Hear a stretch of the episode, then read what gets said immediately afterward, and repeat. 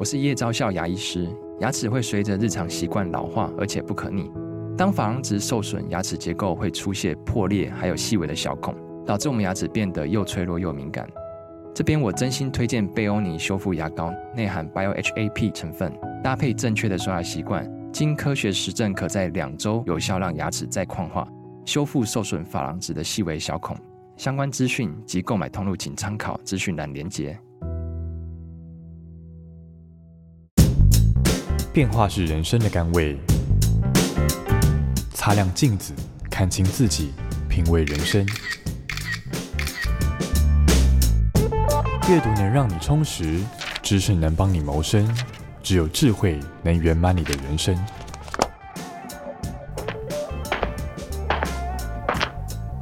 周末炼金术。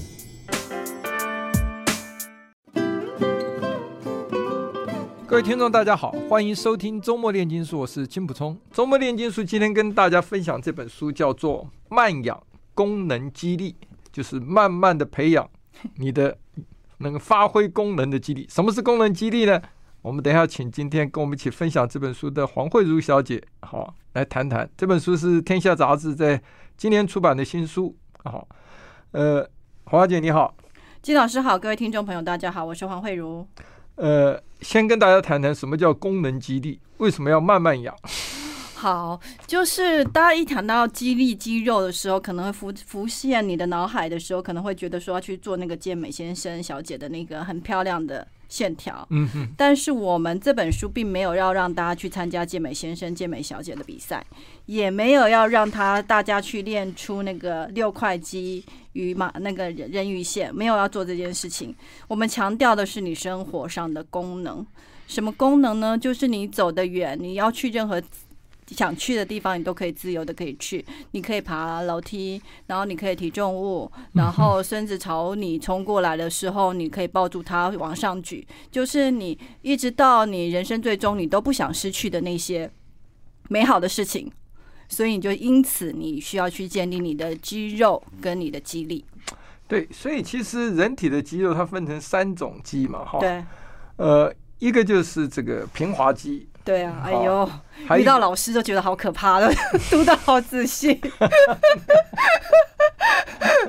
还有一个就是骨骼肌，对，就再来就是心肌，对，心肌。什么是平滑肌？平滑肌是你的胃壁啊、大肠壁啊、小肠壁啊这些这种器官上的。那骨骼肌是最重要的。其实你每天生活功能，刚刚讲的要维持。哎，你你刚说走路要稳，对，呃，冲过来的时候你站得稳，不要被它一冲。核心也要够，然后你上肢肌力也要够，才能把它举起来。对对对，然后然后这个呃，刚刚讲的就是再来就是呃，你平常。这个在锻炼肌肉的时候，呃，不是它有锻炼是锻的肌力跟肌耐力，哈，就是有爆发力。都有，对。啊，然后是肌耐力，对，那再来就是肥大肌，那个是练健美先生的，对对对，三种没，对啊，老师都读的好细哦，没有那个，所以我们今天这本书，我觉得其实不只是给中老年人看，哈，最主要是为他们的生活能够更快乐嘛，哈，是行动之，其实我觉得可以给很多为人子女的。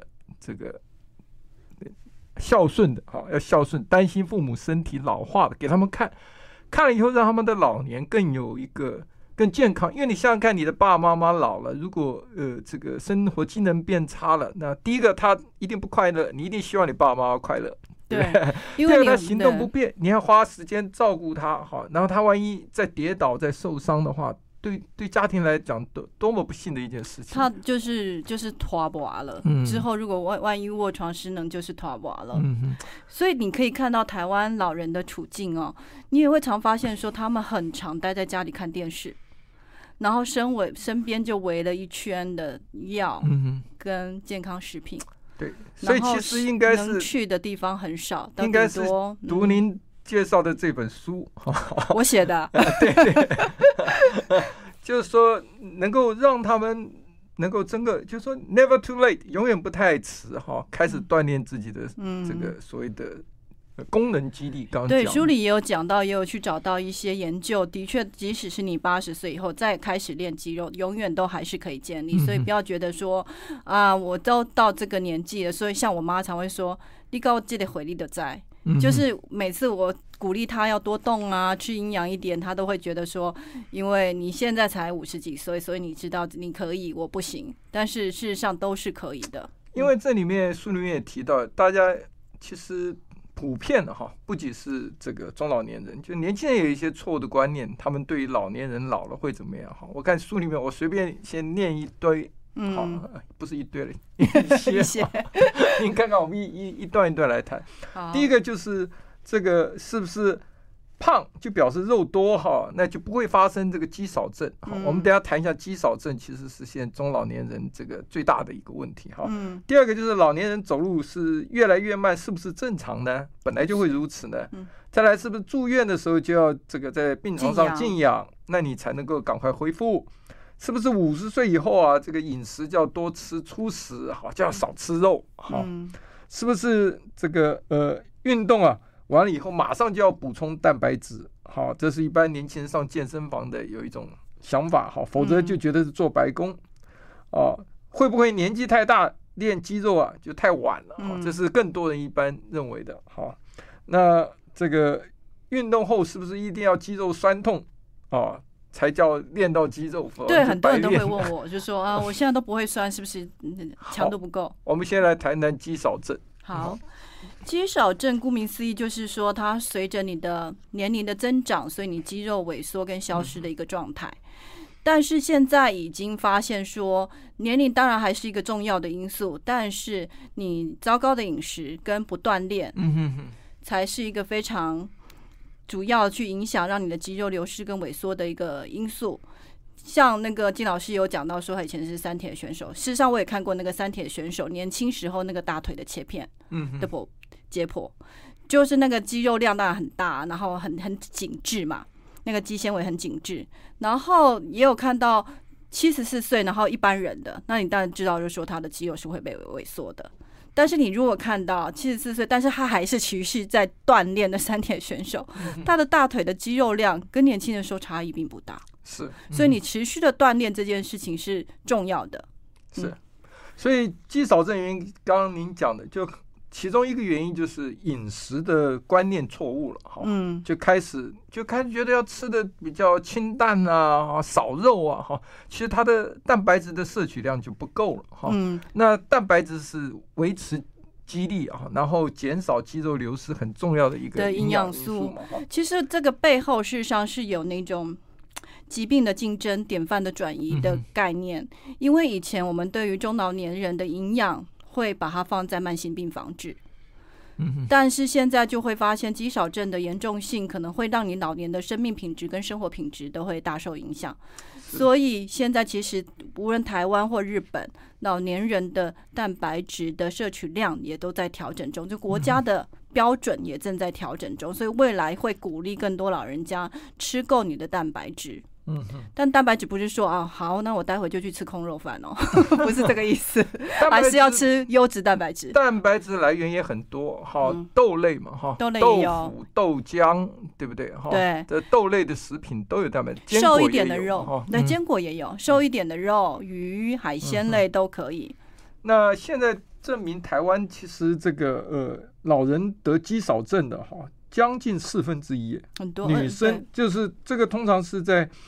这个六十五岁以上的哈，然后这个女生的话也差不多有五分之一啊，就是每十个每五个就有一个，一个就是每四个就有一个男生哈就得肌少症，所以一个是这个蛋白质摄取不够，另外一个是运动太少。哎，有人说我天天早上公园起来去甩手啦，慢走啦，或快走，快走还好，慢走了散步了哈，其实都不够，它强度不够，运动的强度不够，它的肌肉没有办法维持。对，其实我每天早上都会去我们家附近的公园运动，然后你就会发现我们老人家其实很爱运动哦。我们整个公园都被老人家占领，然后 上班族很少，然后你可是你就会发现他们都在那边拍打、甩手。对对，散步、拍打这些都没有达到一定的强度。就是你早上出门，然后去动一动，跟朋别人社交、聊聊天，然后疏解一下心情，这些事情都很好。结果这些运动的强度都是不无法去抵御你的肌肉无情的流失。嗯哼，嗯，还有一个原因，我看你书上写，就是说。都强调说不能太胖，刻意减重哈，都想保持身材的修长，反复减重。结果你这个减重反而让你的肌肉流失。你只要一减重，你的肌肉量一定会掉，无论你用什么方式，你即使是用运动的，就是快呃有氧的运动，还是会掉。然后你反复的掉，真的是会对你的肌肉是一个很大的伤害。其实我书里有想写到一个例子哦，就是。就是那个刘，我们这本书的另外一个嗯共同作者呃双和医院的副院长刘灿红，他就讲到说，嗯，他的一个好朋友的妈妈，也就是退休后有一点丰满，然后就很爱减肥，减减减减减减减，结果减到他有一次只是一个感冒，然后拖久变成肺炎，肺炎之后竟然。他因为减减肥，所以他那个呼吸相关的肌肉都被都流失掉。嗯、哼哼，他竟然连淤积在喉头的痰痰没办法咳出去，嗯、因此还进住进 ICU，嗯、竟然还拿到了病危通知。很可怕，因为包括不只是你讲呼吸，好，我看还有一个就是你的吞咽功能，你的肌肉也会流失嘛，哈。现在就是关于肌少症的研究就会陆续的出来，以前都只是觉得跌倒然后卧床失能，现在发现其实你骨骼肌掉，你当那个掉，全身相关的肌肉都是肌肉，都会同步的掉，所以你你的吞咽啊、咀嚼的这里附近也都跟你的二头肌一样是肌肉，所以它也会同步掉，所以它。刻意节食，然后又为了减重，又不运动，然后营养摄取不够，哦，随着年纪大了就会，因为这个人书里面提到，你三十岁以后就开始会开始有肌肉流失了，啊，然后这个每十年的减量啊，男的是就会少四点七趴，女的就会少三三趴左右，嗯，好，男生都比女生快一点，因为男生的肌肉量比较多，对对，肌肉量哈，六十岁以后就会加速。嗯哦，大概这个很多老年都患有这个肌少症了哈。那您刚刚讲的这个呼吸啦，还有吞咽都都会延这个影响。那台湾大家都有一个这个没有经过证实的错误经验啊，就认为说反正我胖，我肉都在啊，我肌肉都没有流失啊。你要不要跟大家讲一下，胖跟肌肉中间是两回事？嗯。现在以前都会觉得它肉肉的应该就是肉，呃，肉也会多，肉也会多。其实现在已经发现有肌少型肥胖，嗯，就是我们年纪肌少型肥胖，我们年纪渐长，我们肌肉流失。我们刚刚讲的年纪渐长，肌肉流失更惨的是我们的体脂肪是增增加的，所以你的肌肉是像我们吃的那个霜酱牛肉这样，是你的肌肉里面是浸满油花的。嗯嗯嗯。那这件事情事实上是。目前发现，虽然研究很少，它是比肌少型就比少比肌少症还要严重，因为你的你的体重重，所以因此它跌倒的几率、失能的几率竟然还比肌少症高。嗯、对，所以它其实相关的研究很少，全世界也没有统一的标准，什么叫做肌少型肥胖？但是我相信未来经过更多更多的研究，可能会对这件事情会越来越被重视。然后我刚刚在录音前也跟金老师讨论了，就是搞不好台湾肌少型肥胖的问题会比肌比肌少症更严重，但现在大家还没有被充分的讨论，连肌少症都现在才刚开始谈嘛。那当然我们大家对这件事情可以多一点注意。嗯，好，我们休息一下，待会回来继续跟黄慧茹小姐来谈她这本书《慢养功能肌力》。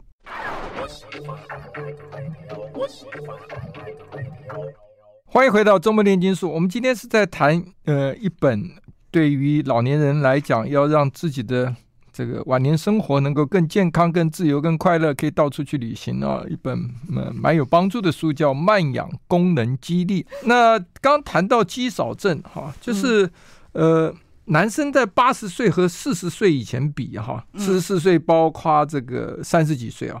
其实八十岁以后啊，肌肉平均量就它的质量就少了三十六公斤，这做研究发生，女生就会少了三十二公斤。嗯，好，这是我们自己国家做国民营养健康状况变迁调查所做出来的哈。比较长期的研究。那他说肌肉要维持，还要让它增长，其实最重要就是我们刚刚谈的就是营养跟运动。老人吃太少，吃的不均衡，蛋白质不足，就变营养不良。运动呢，就谈到了，就是运动不要偏食，要规律，要强度够。嗯，运动不偏食，你要不跟大家谈一下？嗯，我们前一段有讲到说，看到老人家常常都是只有做呃去散步、拍打、甩手这样的动作，那这个东西就是会觉得说是他的强度不够。那我们会觉得会建议说，我们所谓的运动不不偏食哦，就是说你事实上你的运动应该要可以顾及各个方面，例如说你的心肺功能，嗯哼，就是万一你哪一天遇到火灾，你够跑，你从那个你住的十二楼或十三楼跑够够快可以跑跑得下来，就是需要你的心肺功能。是。然后我们刚刚讲到说，那个小孩孙子跑冲上你，你可以举起来就是肌力，所以你也需要你的肌力。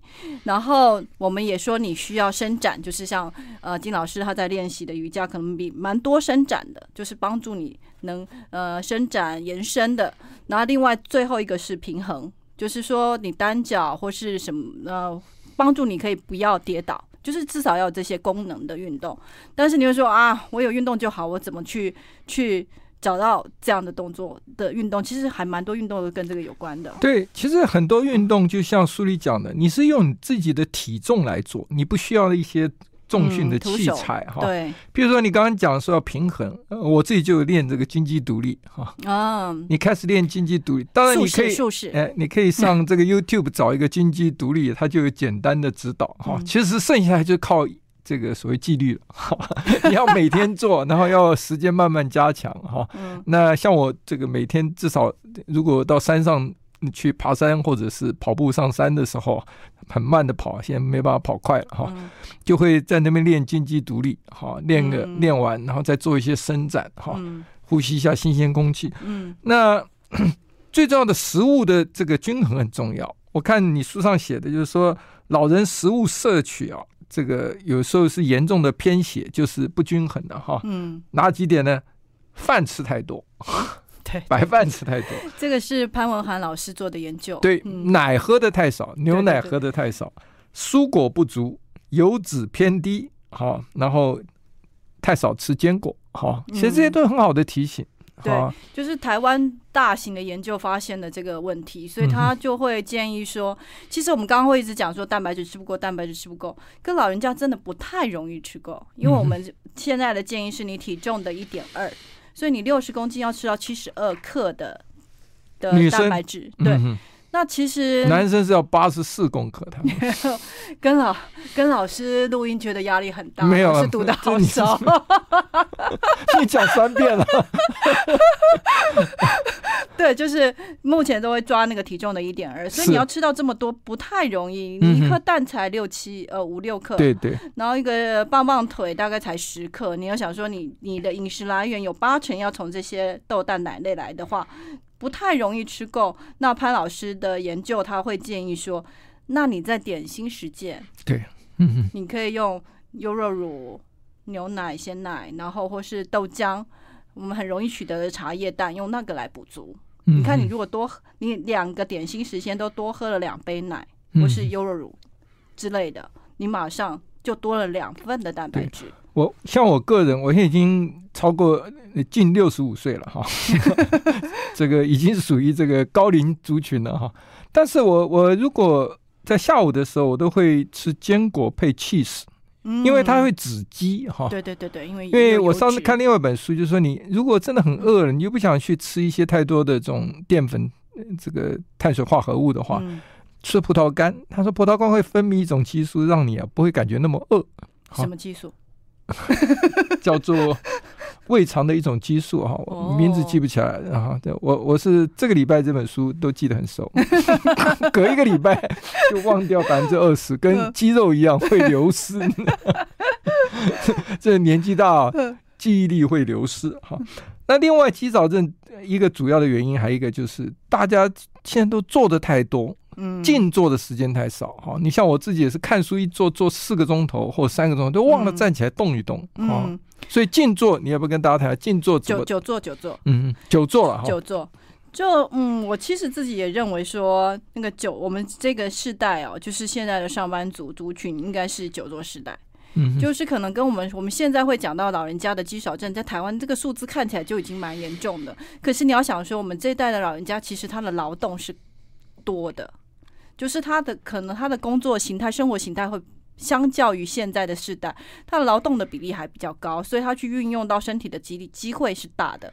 可是到我们这一代就几乎都坐着啊，所以我新书里也都讲到一些例子，例如说我做捷运，我就会发现大家即使排队排非常非常的长，都还是愿意去，还是要去绕到很远很远的那个排队的尾端，然后慢慢的等手扶梯上去，就是都不愿意走一下去练一下你的臀腿，或者是你去那个停车场啊，永远都是靠那个电梯最近的那个停车位是最被被人家抢光的，所以大家都懒得走，懒得爬楼梯。嗯，然后坐很久，这些未来我觉得都在台湾啦。我觉得健健保跟长照会付出代价。是，其实讲到走楼梯哈，你像我以前常加常常参加三铁别的时候，我我出去公务旅行或什么哈，常常进出这个高铁站，我都是走楼梯不坐扶梯。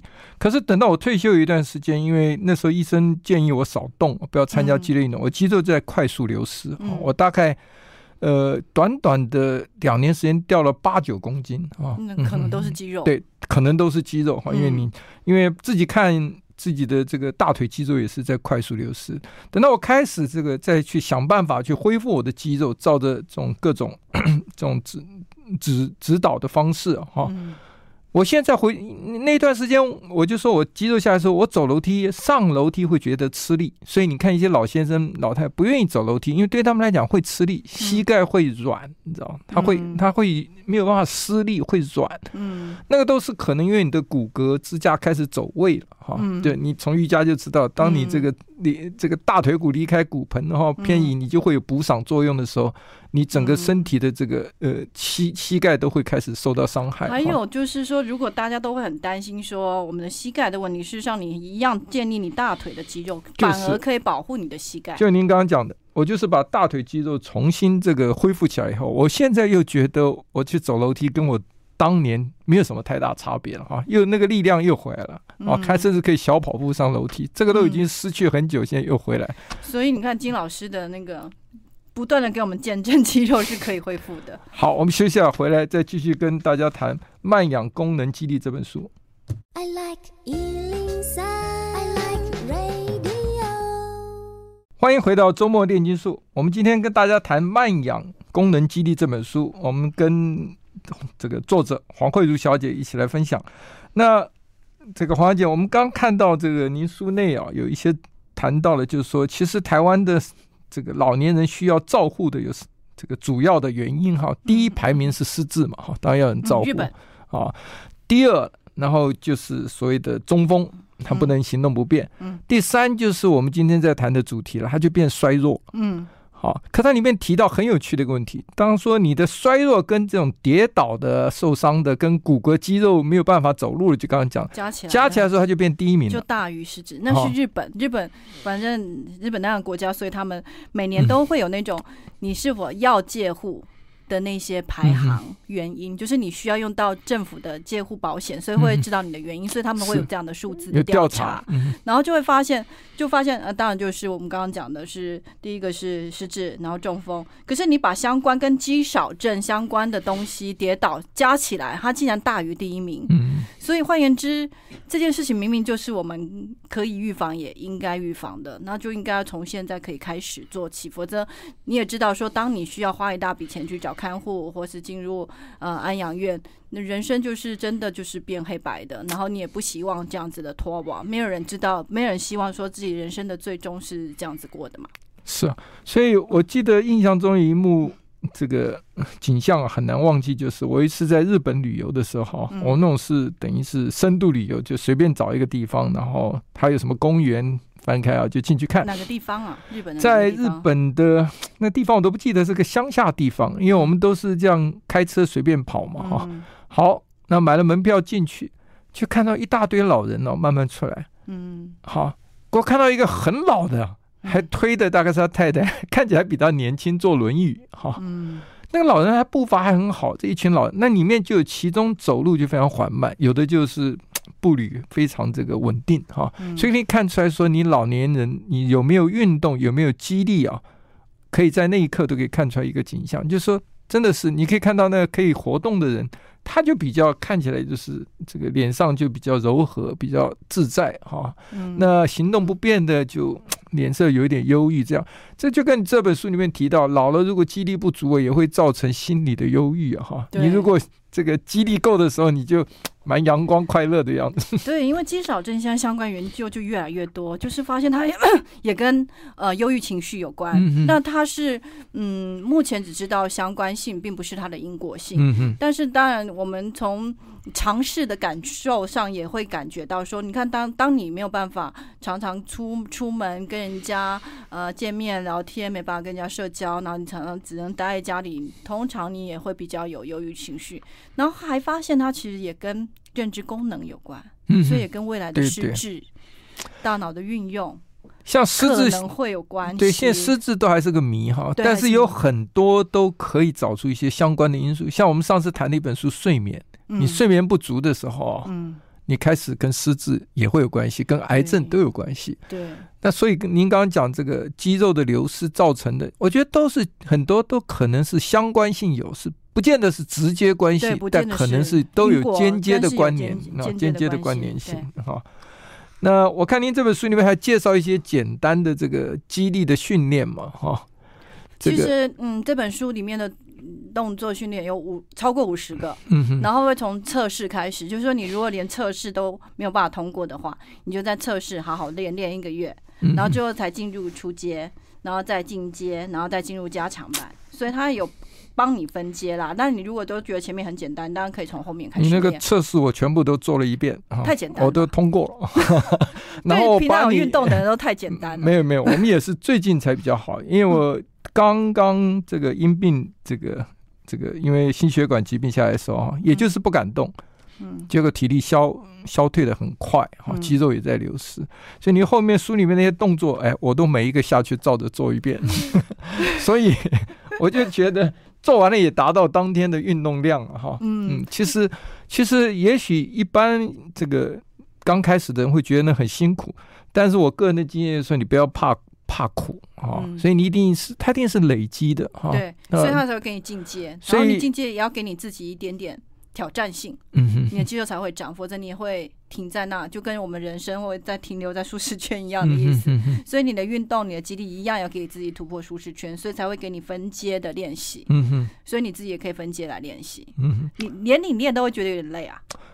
哦，因因为你一口气每一个动作都 做，对对对对，你里面这蛮多的动作，我光整理那个就快崩溃，因为真的有够多，所以它其实有手背，嗯，然后都有腿，还有核心背，嗯，都有啊，全部。背背越来越，所以做一套下来就差不多，我的运那天的运动量达到最低标准的绝对，嗯，所以这个呃，刚刚谈到说现在衰弱都。是变成一个衰弱症，哈，嗯，衰弱是一个，好，衰弱是一个病症，它有个五大指标，也可以给听众朋友参考一下，哈。我看你书里写的，第一个就是你感觉你的肌力下降，就没有力。其实肌力包括握力，哈，握力要，其实握力更重要。我们以前都会觉得肌少症的那个第一个征兆是走路越来越慢，步态变慢，步速变慢。其实现在不是，发现不是。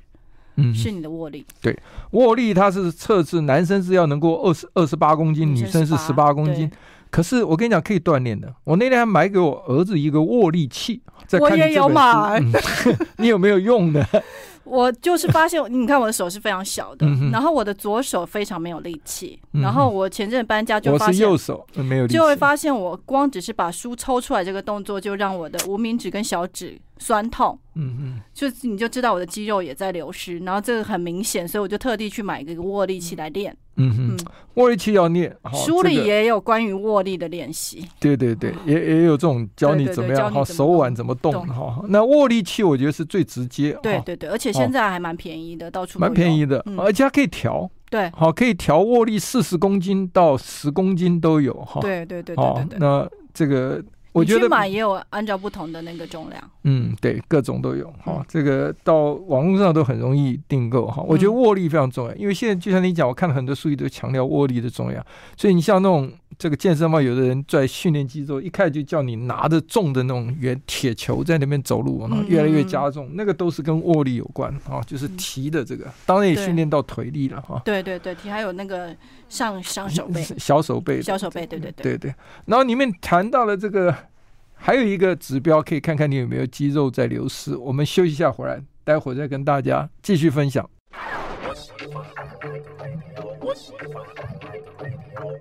欢迎回到周末炼金术。我们今天谈的是《慢养功能激励》这本书。坐在我对面的是作者黄慧如小姐。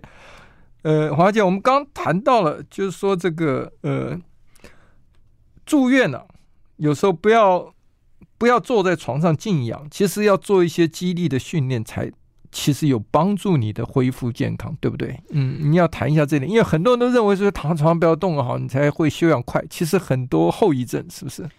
对，很多就是病好了，手术好了，出门呃出院之后反而失能。那很多的因素现在发现跟肌少症有关，而且住院是一个肌少症一个很大很大的一个危险因子。嗯嗯。然后它不是跟你住院的天数有关，跟你躺在床上的天数有关。嗯嗯。所以换言之，现在其实大家医界也开始有这个概念了。所以你你如果住院的时候，嗯。如果可以的话，其实那个物物物理治疗师他们都会介入，希望你能越快的站起来去活动，然后让你在身边唾手可得你所有的助行器。对，嗯嗯。然后你可以看到日历，呃，时间就是你的精神要保持警醒，然后能能去上厕所就尽量去上厕所，不要说让别人拿你。扶你干嘛？能吃饭，能坐起来吃饭就尽量坐起来吃饭，不要整天躺在那。它最大的因素不是你住院天数，你躺躺的天数。对啊，所以这个老年人我们都知道，呃，一个普遍观念是最怕跌倒哈。嗯。那跌倒以后在复原的时候，千万不要就是这个一直一直躺在那里，觉得我还没有好。其实稍微能够这个不妨碍到。自己的这个恢复的时候，还是要尽量站起来多动嘛。嗯，而且老人家一住院呢、哦，即使你是一个很小的病，就像肺炎这样子而已，或是感染很小的病，一出来一出院，通常就会肌少症了。对，因为流失的很快。对，你躺躺着这件事本身就流失的很快。所以书里面看到，就是说我们人的肌肉是二十五岁达到最高峰，嗯，然后三岁就开始流失，对不对？所以你越年轻练越好。对，四十快练越好。四十岁以后开始，每年就会流落流流失十帕，七十岁就流失大概十五帕。你看这个肌肉流失多快，但是大家都认为说我这么老了练的肌力不会回来。呃，这一点我自己感觉这个绝对书里面讲的绝对练得回来，因为我自己当年跑铁人三项的时候腿肌非常大，然后。掉了好掉了七八公斤以后，腿肌就变成看着自己看都会害怕，就越来越瘦哈。嗯，那我现在自己把它在锻炼以后，已经恢复到原来就是那个时候的，而且我的体重没有增加很多，但是它的肌力变强了啊，嗯、所以肌力变强，肌力肌骨骼肌对，骨骼肌应该都肥肉少了一点哈。